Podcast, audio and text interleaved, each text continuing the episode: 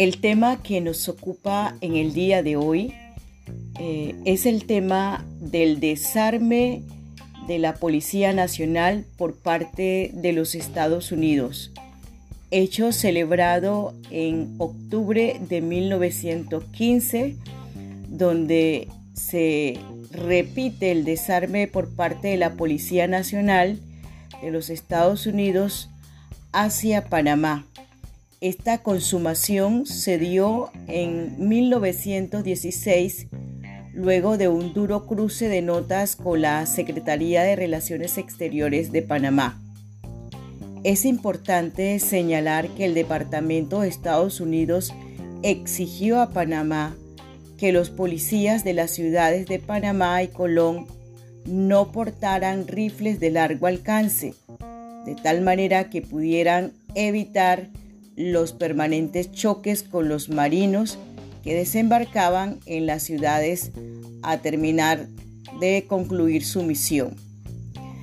Hacia el 9 de mayo de 1916, el ministro William Jennings Prince le entregó un ultimátum al gobierno panameño para que decomisara las armas de largo alcance que serían almacenadas en los arsenales de la zona del canal. Y aunque la República no tuvo más alternativa que atacar la orden, el canciller entonces Ernesto Telefebre presentó una nota propuesta en la que señala que en la medida en que era violatoria sobre la soberanía de Panamá, se debería controlar, debido a que Panamá era responsable de mantener el orden dentro del territorio panameño y fuera de la zona del canal. Esto impactó grandemente ya que hasta el momento no se tenía claridad por parte de los Estados Unidos de las implicaciones que tenía la intervención de Estados Unidos en territorio panameño. Podremos decir que el gobierno dirigido por el presidente Porras se ocupó al desarme y se dirigió al presidente de Estados Unidos de ese entonces, el presidente Wilson, para que revocara la orden no recibió la respuesta, por lo cual hubo un total desaire de parte de los Estados Unidos. Es así como el secretario de Relaciones Exteriores, Ernesto Telefebre, mediante un oficio celebrado el 7 de mayo de 1916, envía al señor Prince la manifiesta al rechazo al desarme por parte de Panamá. El gobierno norteamericano y la oposición política interna panameña presionan al señor Price para que ejecute la orden. Por su parte, Porras convoca una junta notable compuesta por gente representativa del mundo político panameño y plantea el problema en donde los Estados Unidos exigen el desarme, que sin lugar a dudas, eh, de darse, quedaría el gobierno totalmente desprotegidos.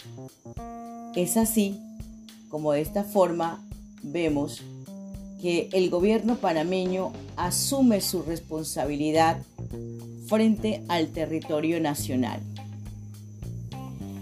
Por su parte, el doctor Arnulfo Arias, a sus 30 años, fue uno de los defendidos tajantes de la autonomía de la patria panameña, sin temer en ningún momento y a la, a la policía norteamericana, podríamos decir, y justifica la soberanía y por lo tanto rechaza el desarme de la Policía Nacional.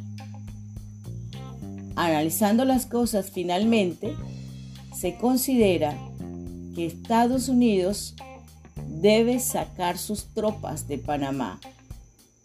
Y en el Consejo de Gabinete, el presidente Porras escuchó el informe del secretario de las Relaciones Exteriores panameño, el doctor Ernesto Telefebre, sobre el resultado a la consulta hecha a la Junta de Notables.